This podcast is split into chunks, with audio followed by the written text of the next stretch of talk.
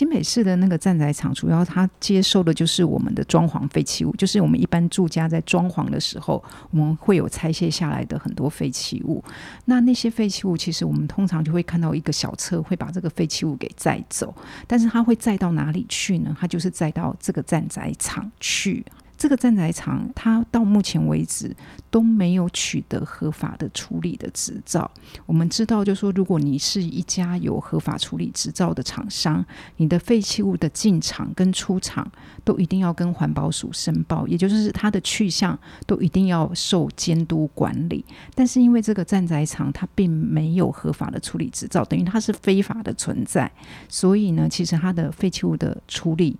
它的流向其实是没有被监督的。那换言之，就是我们现在的装潢废弃物，我们基本上在全台湾基本上都是一个黑数。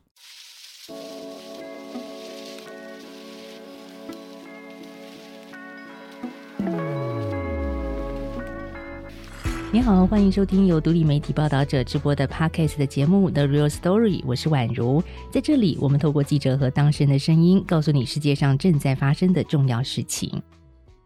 我家隔壁邻居呢，最近在装潢啊，常常会听到师傅打墙的声音，说真的还蛮吵的。那我每天看着这个师傅呢，忙进忙出的，一车一车的把拆下来的砖头啊，还有废木材往外送。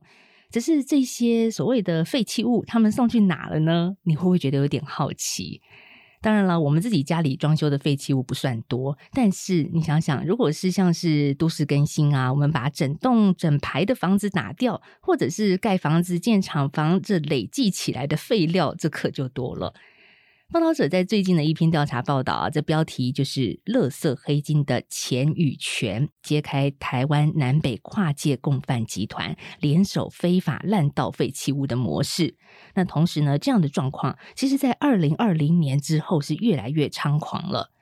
当然，我们也要说的是哦，不是所有的废弃物处理厂商都是这样子没有良心的。只是呢，有的时候啊，我们到台湾的南部走走的时候，你可以看到像是一些渔温啊、海边或者是农地、荒地出现了一些建筑废弃物。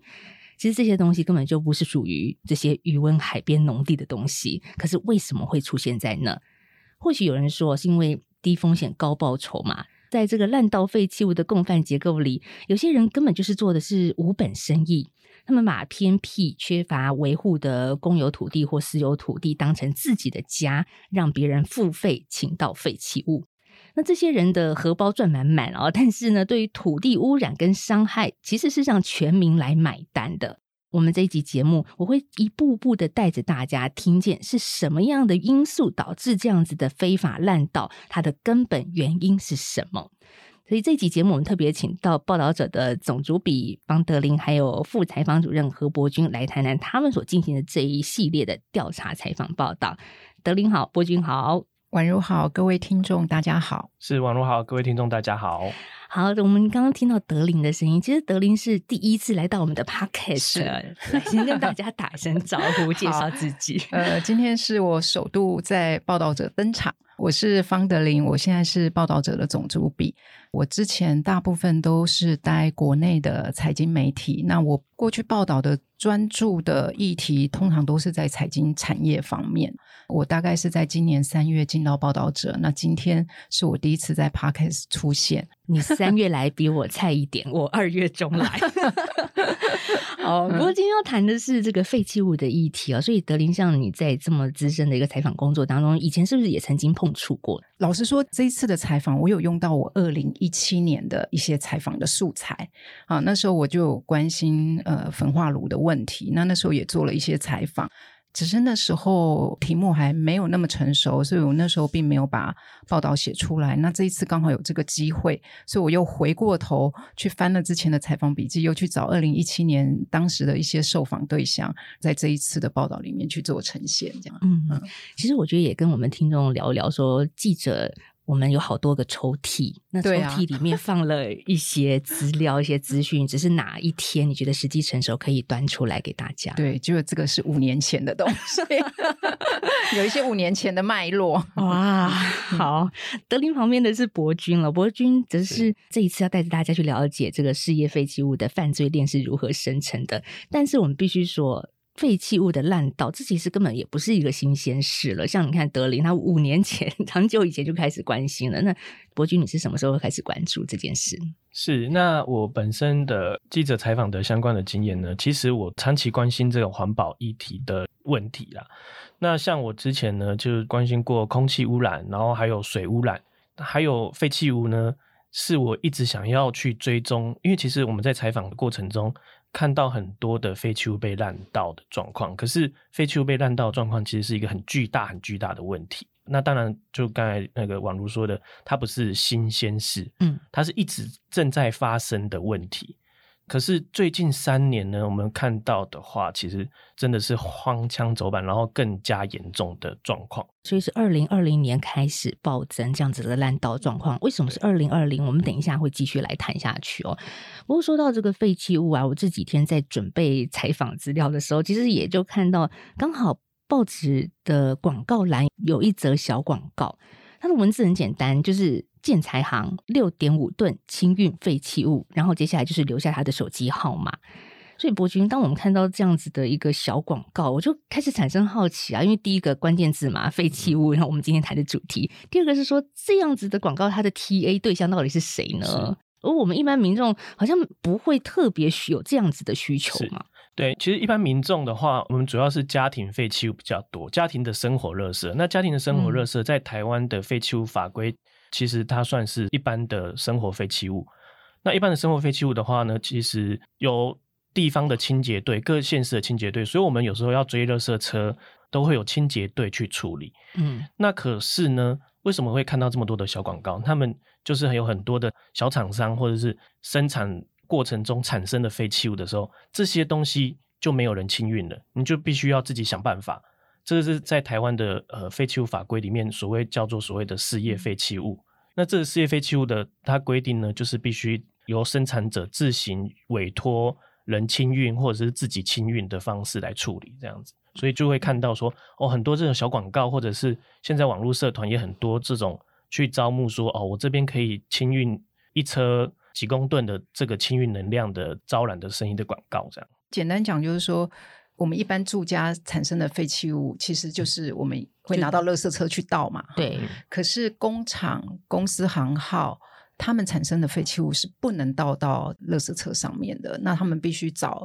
宛如你看到的这样子广告上面的清除公司来做清运。嗯，所以这个广告的对象不是我们一般的民众哦。对对对。那我刚刚一开始开场的，像家里如果有装潢啊、装修所产生的一些废弃物，它是属于事业废弃物里面的一环，叫做营建废弃物咯。对，装潢营建废弃物这样。那那意思是说，这样子的废弃物也不可能丢到垃圾车上，是它必须有专业的管道去清运，而且这个清运还要付费的。没错，现在的付费的那个价格是越来越高。成本越来越高哦，为什么会越来越高呢？大概是多少钱他们大概就是算一车一车，因为其实我们一般民众接触到这些，就是像刚才看到那个六点五吨，它就是以一车的价格来算。你就算你没有再满一车，它还是基本上都是一车的价格来算。就是呃，要看种类的不同。如果是一般东西比较没有这么杂的东西，可能一车就是五六万左右。那可是如果说像呃天花板是有些是防火的。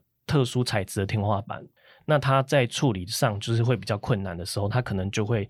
一车可能就甚至要超过可能十万块都有可能。就是这种业者报价是不一定的，或者他会看你产生的废弃物的种类来报这个价格，这样子。一车五六万呢，我光做装潢就觉得已经有一点贵了，还要再多付五六万去专门清走这些废弃物啊。对，所以我们那个呃有采访到一些一般民众的时候，他们说。他们没想到装潢的时候还要多付一笔大概超过十万块的清运费，因为其实装潢可能设计师报价或者是是工程行报价，那报完价之后，另外的废弃物的清运费是另外再计算。可是我十几年前我们家装潢的时候，嗯呃，他没有独立报这个价格，就是他可能就是整个呃做到好，对对对，一笔然后就对对对，他没有特别独立出来。那我猜。最近这几年，可能真的是因为清除的价格真的越来越高，所以可能一般民众就会听到，哎，为什么我的整个装潢费用这么贵？那可能那个设计师就会跟你讲说，哦，因为我们可能多了这个清除的这个价格是多少多少这样子。对，要不然我十几年前。呃，在装潢的时候，那个设计师是是不会特别跟我讲找人来清除这个装潢废弃物到底要多少钱。像那个受访者跟我们说啊，那个清运的报价是有限时效限制的，表示说这个价格是是是像有点像股票，每天每天会它浮动的对会浮动的，它不是像以前就比较平稳的价格，是所以他就是要你赶快决定说你这个价格你可不可以做，可以做的话你就赶快跟我确定，我这个价格就要定下来，不然的话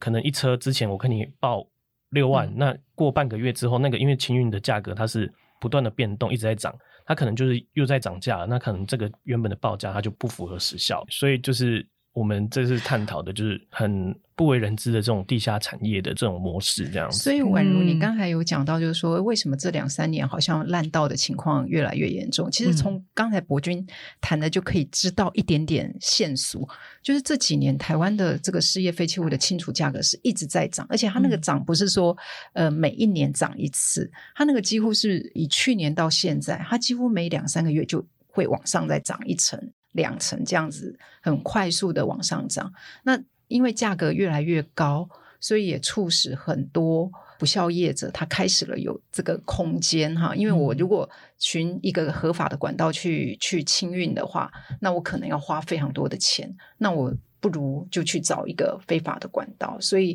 这几年非法滥道的情况很严重。我觉得有一个原因也是因为这个价格飞涨的关系。那伯君，你最近开始进行这样子的一个废弃物滥道的调查报道啊，其实也是源自于说我们的检调单位也在行动了。是，那这一则的那个呃状况呢，其实是呃我们去追查这个中南部这个烂道状况的发生的原因的时候，那我们就在做资料收集跟整理的时候，就发现，哎，台南竟然发生一个很夸张的状况，它被请到了上万公吨的这个废弃物，这个是台南地检署侦办的一个案件。那这个土委呃蔡彦章就是招揽这个呃生意，让这个北部很多的这种废弃物啊，一直不断的载运下来。那载运下来之后，就倒入了这片的土地内，这样子。那我们一直去调查之后，发现哇，这个案件真的是太夸张了。他们大量的往台南台糖这一块土地去滥道，每一次烂道，他们都是一车超过大概呃十几吨的废弃物都这样子运下去，然后总嗯总数大概五百多次，他们清查的车辆是五百多次，这个还是有被清查出来的。那没有被清查出来的时候，可能是不知道是是数量是多少。这个是让我非常惊讶的一个状况。嗯，而且这个垃圾的面积达到七万四千五百多立方公尺，大家可能会觉得这个数字嗯没有太多的概念。如果换算一下，大概是四十个标准游泳池的大小。嗯那同时也是，如果是台北人的话，应该可以感受到是二分之一个大安森林公园的这么大。所以，博君，你们采访团队其实还包含摄影嘛？我们就进入了这个台糖的一个非法滥道的这个场地。其实你在现场看到了些什么呢？对，那我们在现场的时候，其实如果不讲说这个是废弃物滥道的地点的时候，其实会觉得说哇，这个环境很好啊。嗯那后来我们才发现说，为什么他们会选择这一块土地？嗯，那其实土地被滥道，其实有一个很特别的点，就是隐秘跟交通便利。那刚好台糖这一块土地呢，它是非常符合这两个条件的，因为通常隐秘不会是交通便利的地地地点，那交通便利又不会是隐秘的地点。但是为什么这一块土地呢？因为它刚好是在国道八号的出来的地方，然后它一个回转之后，它就可以被一大片的树林所挡住。所以你基本上你第一次我第一次到那个的时候，印象非常深刻，就说哇，这个地点太方便了吧！它真的是高速公路一下来不到一分钟的时间，他就可以到达这一块土地，然后进行烂道。那他门口还有一个栅栏，所以你根本嗯。真的要想去乱道，在里面做一些非法的事情的时候，根本不会被发现这样子。好，所以不容易被发现，也不好被抓到。那再加上，我觉得这个犯罪集团应该有他们自己的一个犯罪的手法，他们彼此怎么去说？哎、我今天要去盗废弃物，但是不可能这么明目张胆的讲了。他们到底是用什么方式呢？对，但其实检警在侦办的时候，一开始真的是不知道他们在干什么，因为他们可能锁定车辆，可能锁定人之后，他们可能就有一些侦办的手段。可是侦办手段的时候，他们看到说，哦，他们可能会彼此联系，他们说，哎，问说你今天要去哪里吃饭啊？今天餐厅有没有开啊？那那个台南警方在不断搜证的过程中，遇到说，哎，他们在彼此对话，竟然是用这种对话的方式，那他们可能一开始以不以为意。我说啊，你们今天要去哪里吃？就是就像朋友之间的交流，对朋友 之间说，哎，问你说你今天那个餐厅有没有开？嗯，那他们可能一开始会觉得说，哎，不对啊，为什么他们都会常常透过这样的关系，这个问候去问候彼此？那后来他们不断的搜证跟不断的发现之后，发现原来这个是竟然是一个暗语，就是所谓的餐厅有没有开，就是台南的这个土地今天有没有可以被非法请到？然后他们还。所谓的叫做爆碗，就是例如说，呃，你今天有几碗饭？哦，我今天有一碗饭，一一一碗饭就是一台车。哦，今天我有两碗饭，就是有两台车。所以他们所谓的汤匙就是怪手去挖那些土地。哦，今天汤匙有没有在动？对他们就是会有很多的这个暗语跟暗号融入这个你的生活之中。那个他们彼此间可以透过暗语去去做这些事情。然后最后检察官是。透过开挖的方式，把它那个废弃物一个一个都挖出来，去测量说它到底变白了多少。伯君，你们到了现场就看到这样子的情况，其实那个心情是什么？觉得蛮惊讶的，就是说，就是因为我们其实会一直听到说，台湾的废弃物处理是一个很先进的国家，资源回收也做得很好啊，我们有很先进的呃焚化设施，哦，有很先进的呃这些清理的体系，嗯。可是大家都没有注意到后面最终端去化的问题，是不是发生了一个很重要的量能不足的状况？那在这个量能不足的状况之下呢，废弃物一定都会有地方去，不管去合法或非法，一定都有地方去。只是说它去了哪里，这个是我们必须要去注意的。这样，如果一个合法，我们来算一车十五吨的营建废弃物，如果要合法处理的话，业者至少要付四十万。嗯，这四十万听起来还蛮多的，但是你走到非法烂道，却只要付五万，大概到五万左右，这个价差，对对对，三十五万呢。对，所以你就可以想象，就是说，呃，这个处理废弃物的这个最上缘的这一个产源头，哈，他如果。呃，寻求非法的管道，他本来一车要用四十万，请人家来清运再走，他现在变成只要五万，这中间就有三十五万的价差嘛，哈，那这个我觉得就是他们暴利的很重要的一个来源。那刚才博君讲，就说其实就这个台南这个案子来说，其实整体的犯罪集团的。总获率大概是上亿左右，一亿多左右，但是社会要花十亿左右来做清运这件事情，所以我记得是那个环保大队长，他就跟我们讲说，虽然这个犯罪集团他们的获利是很可观，但是其实我们一般人要付出清运的代价，那是更可观的一件事情。那我们刚才讲说，获利最高的是最上面那个，那个过去我们比较难抓得到，这样。那这一次呃，博君报道的这个案件，我觉得它比较特别。也就是说，其实这个检警他们也蛮有耐心的，他们花了一年半的时间，然后他们就在等，因为他们他们想要连最上头的人也抓到，所以他们就比较耐心的去等待。好，然后让这些上源慢慢的往上追溯，知道它的源头来自哪里。他们这一次调查的这个犯罪案件，那个土匪叫蔡延章。其实我们去采访的时候才发现，说其实蔡延章在南部的检调里面，其实是非常有名的一个人物。就是说，他们过去在查相关的一些犯罪案件，通常都会提到这个人的名字，就是说他是台南的大土匪。可是呢，其实他们都一直苦无证据，真的把他给逮捕到案嘛？哈，所以这个土匪的意思，也就是什么呢？就是帮大家去找私有土地或公有土地，隐秘而且交通方便哈。如果两者条件兼备，是最好的地方。所以是一个很重要的灵魂人物。对他其实就是去帮忙找哪里可以被非法请到的土地的的位置。那他的手法呢，基本上就是国有土地，他可能知道这个很隐秘，然后。监管的情况又又少的时候，他们就会去占用这个土地，那或者是租用，或者是看到有些废弃的余温，觉得哦可以倒，他们可能就是赶快联络呃司机说，呃这边的餐厅有开，那他们用快闪的方式去倒这些废弃物。所以检警后来有发现呢，他们平均进去倒一个废弃物的过程，通常都不会超过十分钟，就是例如说，就车辆开进去之后。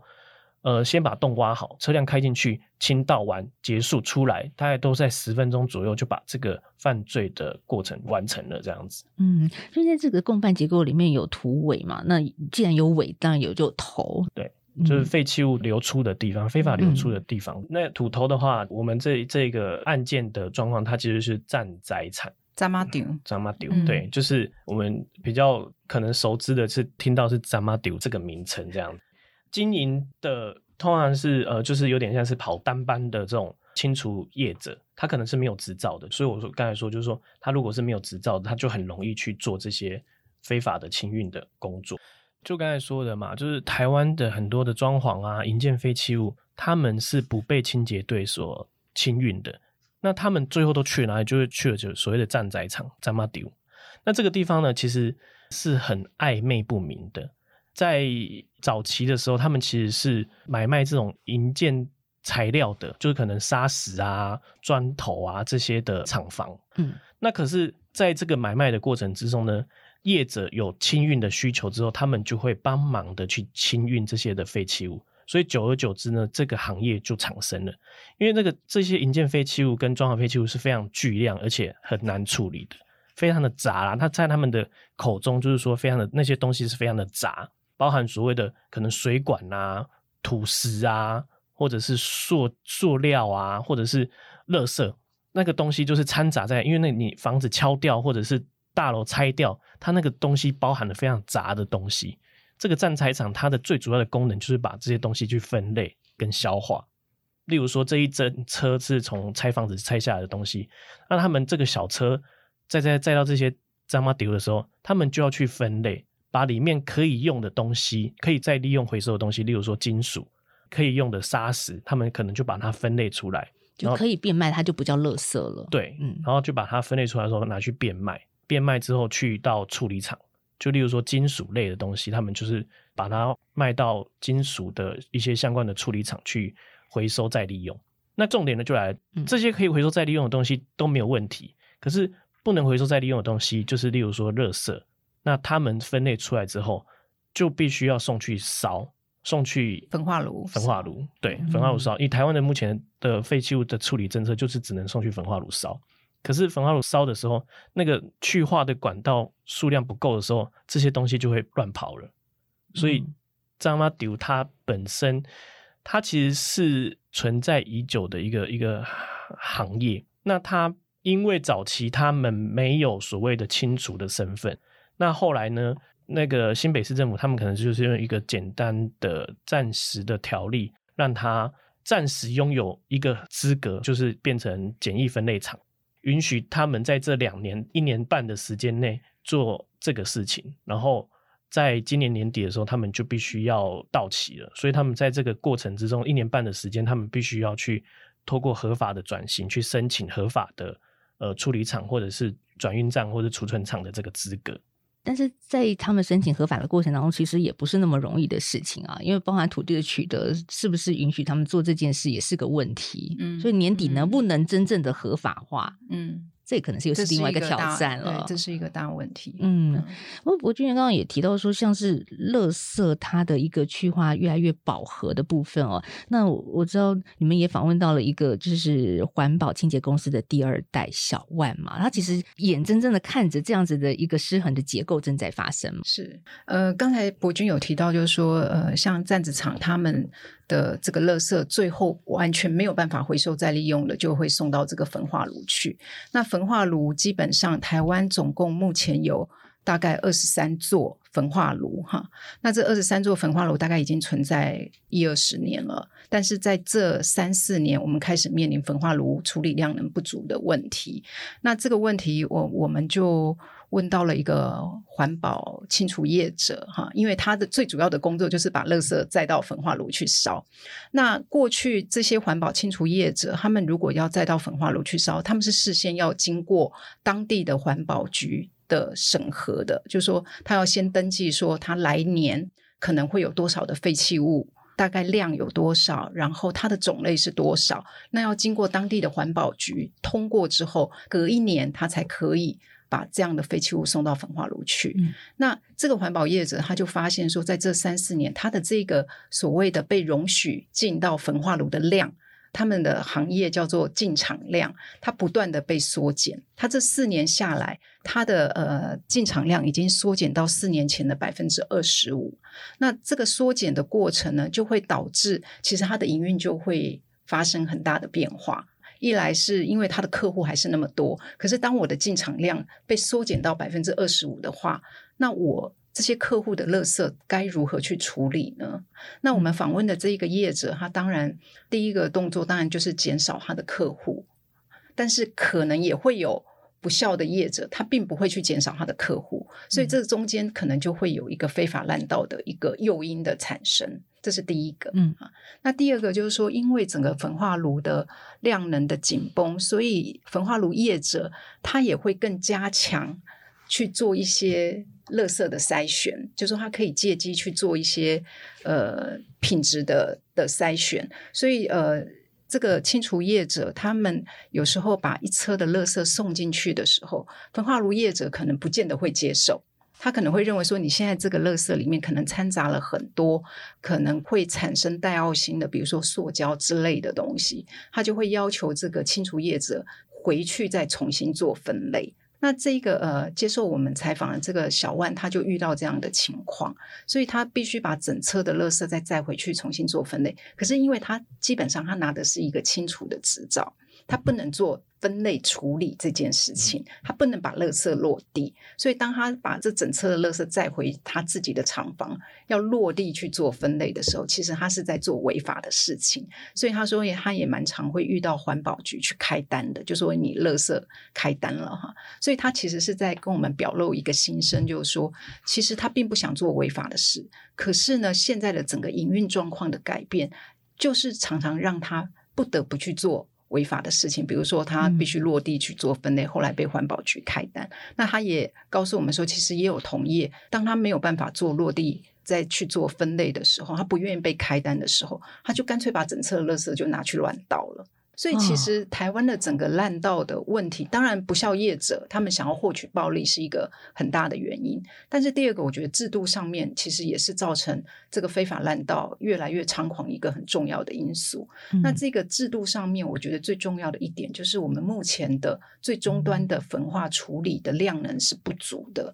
那这个不足，我觉得政府并没有很正式的去面对这个问题，因为我们都知道要新增任何一个。终端的焚化处理设施其实都是一个可能失去选票的问题，因为它会不会也是一个大家不喜欢的灵璧设施？对，是它确实是一个很难解的问题。所以，就我这整个采访的过程，我会认为说，其实本来应该是政府应该要正式面对去解决这个终端处理的问题，但是因为我们现在政府可能有种种的，我刚才讲的就是选票的问题，他没有办法去面对去执行，所以就变成。这个南部的余温，哈，南部的山边就成为了我们的中断处理的去处，就变成非法滥道一个很重要的管道。嗯，我看到报道里面，小万他也透露了一些事情，让人真的很震惊哦，因为地方。人士他其实掌握一些焚化炉的进场权，所以如果你想进入这一行，你的人际关系要很好。对，因为我们刚才有提到，就是说这个环保清除业者，他东西要送到焚化炉去，他必须先经过当地环保局的审核嘛，所以它其实是一个许可的制度。那当这个许可的制度产生，尤其又这么多人想要争取进入这个焚化炉的时候，这中间就会有一些政治角力。开始发生，过去常会听到一些新闻，就是说有议员自己去开环保公司。我想宛如一定有听过，我们也有看到新闻，曾经就是有议员自己开环保公司的，然后又做非法滥道被抓到的例子都有哈。那这个其实就是显露说，这个所谓的焚化炉进场群，它是跟地方的政治势力是紧紧的绑在一起的。那这个小万他最近他面临的状况就是说，他必须。去呃符合任何地方政治人物的某些需求，他有谈到非常多的需求，比如说呃有时候要帮地方政府去消化那些农产品啊，比如说凤梨、芒果那种悲剧，他觉得这个东西都还好，但是另外他需要符合的需求是有一些地方政治人物，他有一些饭局，然后他需要有人去买单。那小万就有时候就要扮演这样子的角色。那当然，他是一个比较年轻的二代，他就会对这样子的一个地方政治角力的状况，他会怎么讲？就是他会觉得很不公平，所以他就来跟我们。透露了这些心声，这样，嗯，这也是我们这个调查报道很重要的一个突破点了，也让大家知道说，哦，原来第一线的人是这样子面对压力，而且他们怎么去呃，在这个共犯结构里面被迫可能会成为共犯的一员。对，好，那在接下来，其实我们很想了解说，到底全台湾哦有多少的土地是沦为废弃物的烂道处，也成为刚刚我们说的这些。共犯结构的赚钱方式跟工具呢？那今年我们看到环保署第一次把卫星监测的国土变异点资料运用在废弃物的追踪上。其实透过报道者的调查报道，我们也看到了有非常多的一个在台湾从北到南的热区啊，这些热点在哪里呢？博君，好，那其实台湾有一个很特别的技术，就是内政部营建署他们透过这个卫星的征兆技术。就可能呃，卫星飞过我们台湾上空的时候，这一次飞过跟下一次飞过，他们看到哪里的变异点，所谓的变异点就是那个土地地表变化不一样的时候，他们就把那个地点抓出来。那抓出来之后呢，他们就分派到各县市政府或是各土地的主管机关去去实地的去看，说哦，这个地方是不是违规了？所以他们在这几年来抓出了四千七百多件的。呃，这个土地被请到废弃物的变异点的违规点这样子，那我们透过这个资料记者柯浩翔的爬书之后，发现这个数据呢出现了三个最主要的热区，就是包含台南、还有屏东跟桃园这三大热区。那这三大热区呢，就占了这个整个数量的将近一半以上的这个数字。所以我们在细分，我们看到就是台南市的安南区、跟七股区还有仁德区这三个地方，其实是呃很重要的一个被废弃物倾倒的位置。那我们透过调查发现说，这边其实很多的余温，嗯，废弃的余温，然后还有很多现在正在盖光电板或者是都市重化的区域。那它这个都市重化或者是盖光电板之前，他们可能就必须要填土。那填土的过程中，他们就是呃，可能就是有些不孝的业者，他们就把这个废弃物再顺势掩埋下去，这样子。因为余温刚好有个很大的洞嘛，对，因为刚好它挖好填起来，然后就是填完之后，上面又盖光电板，大家就不知道底下到底发生了什么事嘛。我记得我们是三月的时候第一次到台南，就是进行这个题目第一次的采访，就是三月我们到台南，那时候是一个台南的社区大学的一个老师，他带我们去看，他觉得。有被废弃物烂到的一些地方，其实有蛮多地方就是这种废弃的余温。那他说现在在台南，他观察最常见的一种形态就是这种余温，它要填平。填平的时候，就是业者他就会刚好把一些废弃物就放在里面，就赚了一手。然后填平之后，上面再盖光电板。那其实又是赚了第二手，所以他觉得现在在台南的一块农地，他其实有好几种赚钱的方法。那他就跟我们讲说，其实这就是台南最近这个废弃物呃烂到一个很主要的形态。环保署的人也告诉我们说，虽然它不是定义上面的有害废弃物，但是因为你一被埋在土里面，那又经过雨水的冲刷，它可能会释出一些重金属之类的，那它有可能会去污染到我们的地下水。所以虽然危害程度没有像有害废弃物那么的多，但是长期来看，它还是在污染我们的土地。我们一开始有提到说，二零二零年之后有一个趋势，就是越来越。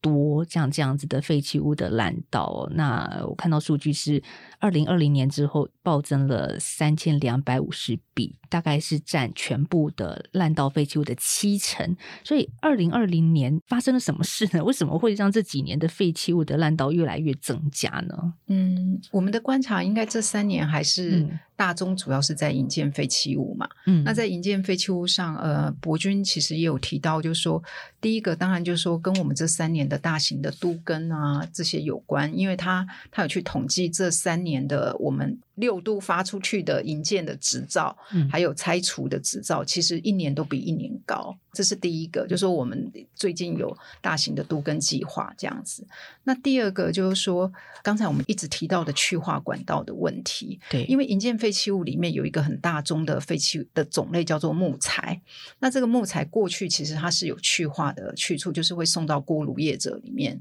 当做燃料把它烧掉。但是这几年的锅炉业者，他们的燃料主要到来自污泥。就说过去我们有一种烂道的形态是污泥，那政府意识到就是说污泥烂道的严重，所以就规划它的去处，它的去处就去到了锅炉业者当燃料。那当污泥变成这个锅炉业者主要的燃料，那过去的木材它反而就被排挤掉了，所以这个木材它变成没有去处之后，它就成为烂道的一个很重要的原因。透过报道，我们知道这个原因大概是在哪里。那我们要怎么去面对现在已经类似于失控的一个事业废弃物的一个泛滥的状况呢？这个去化到底可以怎么做？我知道博君你们也到了南部科学园区嘛，嗯，在那边看到了些什么？那其实我们在调查这个整个过程之中，一直在找所谓的解放啦。呃，我们就有关注到说，其实全台湾的工业区里面，在法规上，他们必必须规定要设置这个所谓的自己的环保设施。可是，其实全台工业区都没有设置环保设施。那后来我们一直想要找到一个真的有设置那个环保设施，就是所谓的台南科学园区。那我们其实看到一个很感动的地方，那个他们的环保设施的处理厂跟我说一个很重要的精神，就是自己热色自己处理。嗯，对，这个东西其实是。事业废弃物一个很重要的一个精神啊，那可是呢，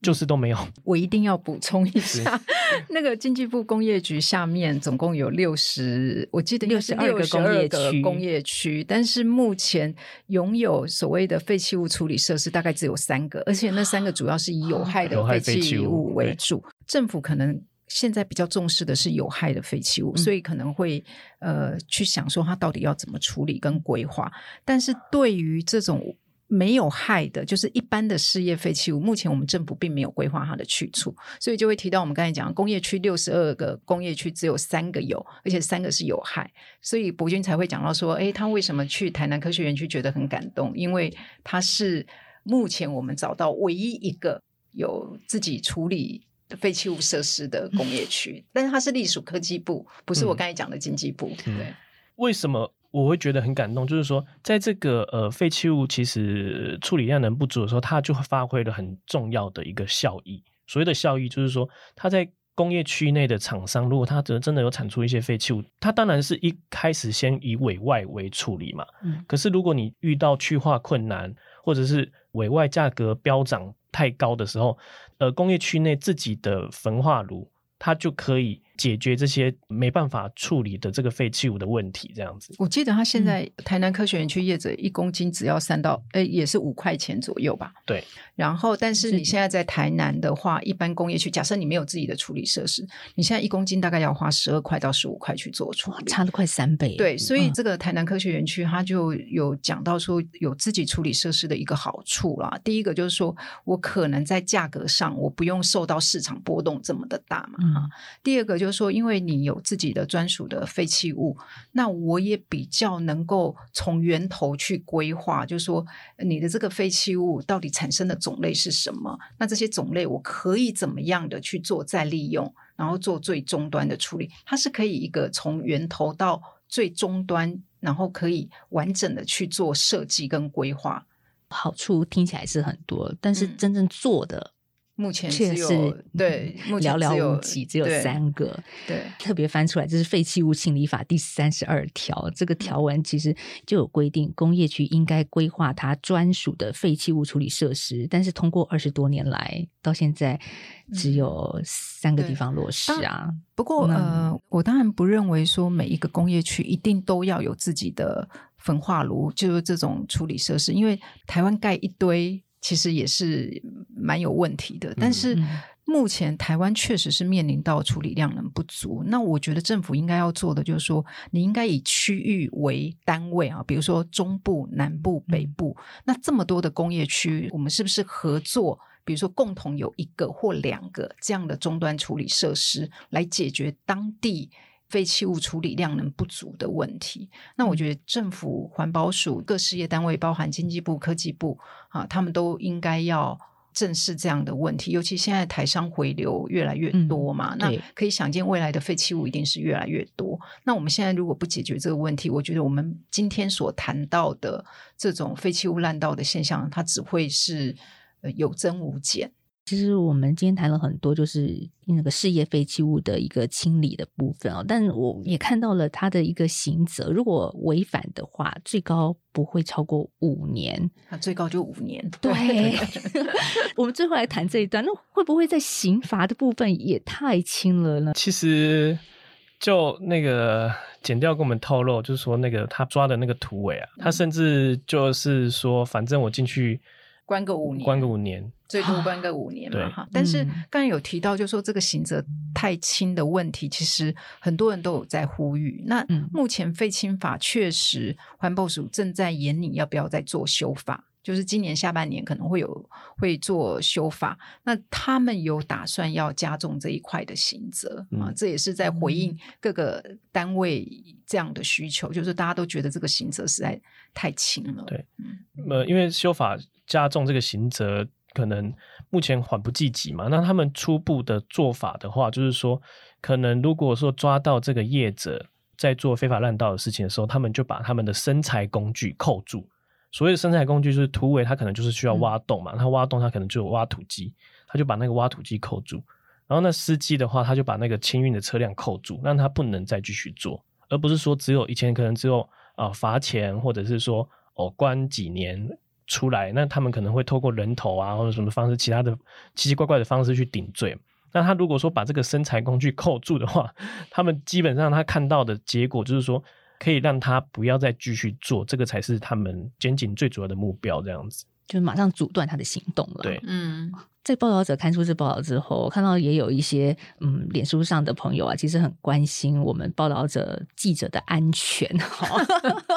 嗯，博君跟德林，你们关注废弃物这件事情也不是一朝一夕了啦，而且刚刚也谈到，它所涉及的层面是很广的，甚至结构复杂，黑白两道都有。其实这个报道出来之后，我有一些记者朋友也有。打电话给我，嗯，然后他们都有提到，就说，哎，我们多多少少都有听闻啊，哈，就说，比如说我们刚才讲的，就说进场权的问题啊，跟地方政治势力挂钩的问题啊，然后甚至黑道的问题，我们多多少少都有听过，但是。还没有人真的就把它报道出来，这样，所以这也是刚才宛如讲那个脸书上很多人就会觉得说，哎，我们的安全是不是要顾虑一点？因为确实台湾的这个废弃物的清除有蛮多，我们刚才讲的政治甚至是黑白两道介入的问题。那这个生态就是显示说，这就是一个暴利的行业嘛，哈。那我我自己是觉得应该没那么严重吧。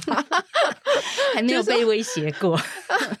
但是呃，很希望是说，透过这一次的报道，可以让大家可以知道，就是说，台湾确实有存在这个现象，而这个现象不是短期间内我们可以立刻就解决的事情，因为即使盖一个焚化炉设施也要好几年嘛，哈。只是说，在这个过程当中，大家可以更关注自己周遭的环境啊，让大家知道，就是说，呃，如果你的周遭环境有被破坏或什么，其实你可以主动的去反映。啊，然后甚至去做一个监督的议员，那可以让这种呃犯罪的人，他的成本代价会更高一点，稍稍的去遏制这样子的一个歪风。嗯，所以博君采访到现在这个记者生涯里面这一题，会不会让你觉得有点恐惧？人身安全，觉得有点担心？呃，当然还是会啦，因为其实采访过程中，因为我们跟很多业者接触嘛，那其实。他们就是讲话是稍微比较大声啊，然后或者是说就是跟你打赤膊，直接跟你说话啊，这样之类的，就是 会有点担心呐。那当然，当然就是说尽量就是做好比较万全准备。就像例如说，我可能去到我们文中这其中一家非法站在场，直接去跟那个业者去采访的时候呢，那我可能就会事前。的跟我的朋友说，我接下来要去哪个地方？那你要先交代你的行踪。对对对，就是跟警察朋友可能跟他说一下，说哎，我呃接下来会去哪里？那你如果都没有回应的话，你大概就是知道说。当然，我觉得比较没有这样的疑虑啊，因为其实我觉得采访这个环保问题的时候，我反而接触这么多业者下来，会发现他们其实更惧怕所谓在这个环保体系中间的不透明。就刚才说进场权被控制，他们其实会更害怕这个事情，因为他们站出来讲的时候，就是有点像是挑战这个体制。嗯，他们其实更害怕被剥夺他们这个特许的这个这个资格。嗯，对。那他们如果把这些不公不义的事情讲出来的时候，他们会很害怕说，哎，他们可能就没办法再经营自己这个事情。所以你现在讲的是小万，小万，小万对这样对，跟其实他们也希望有一个健全的环境，能够让这个垃圾的去化，就是掩埋清理，能够更走向制度化吧。对，应该是说这个产业在过去可能可能算是蛮平稳的，就说它的结构一直都是这个样子，就是跟政商搞在一起。但是可能在这三四年之前呢。当量能处理没有这么紧绷的时候，他们就已经各自安顿好他们各自的角色、嗯啊。但是这三四年因为处理量能发生问题，所以他们的经营环境发生很大的变动。所以类似小万这种，他们就开始会就会紧张说：“诶，他过去拥有的那样子的一个营运的空间，一直不断的被压缩啊。那这样子的状况会不会之后还会一直在发生？他们其实很担心的是这件事情。